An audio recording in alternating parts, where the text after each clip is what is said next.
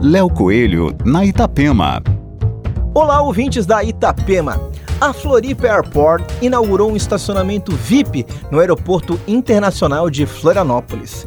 Coberto, colado ao Boulevard 1432 e ao terminal de embarque e desembarque, o estacionamento torna-se uma boa opção para quem busca mais comodidade para o viajante frequente ou para quem precisa deixar o carro por mais tempo.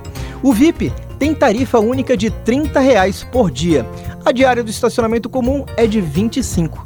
O espaço conta com 174 vagas e o acesso se dá pela entrada principal do aeroporto.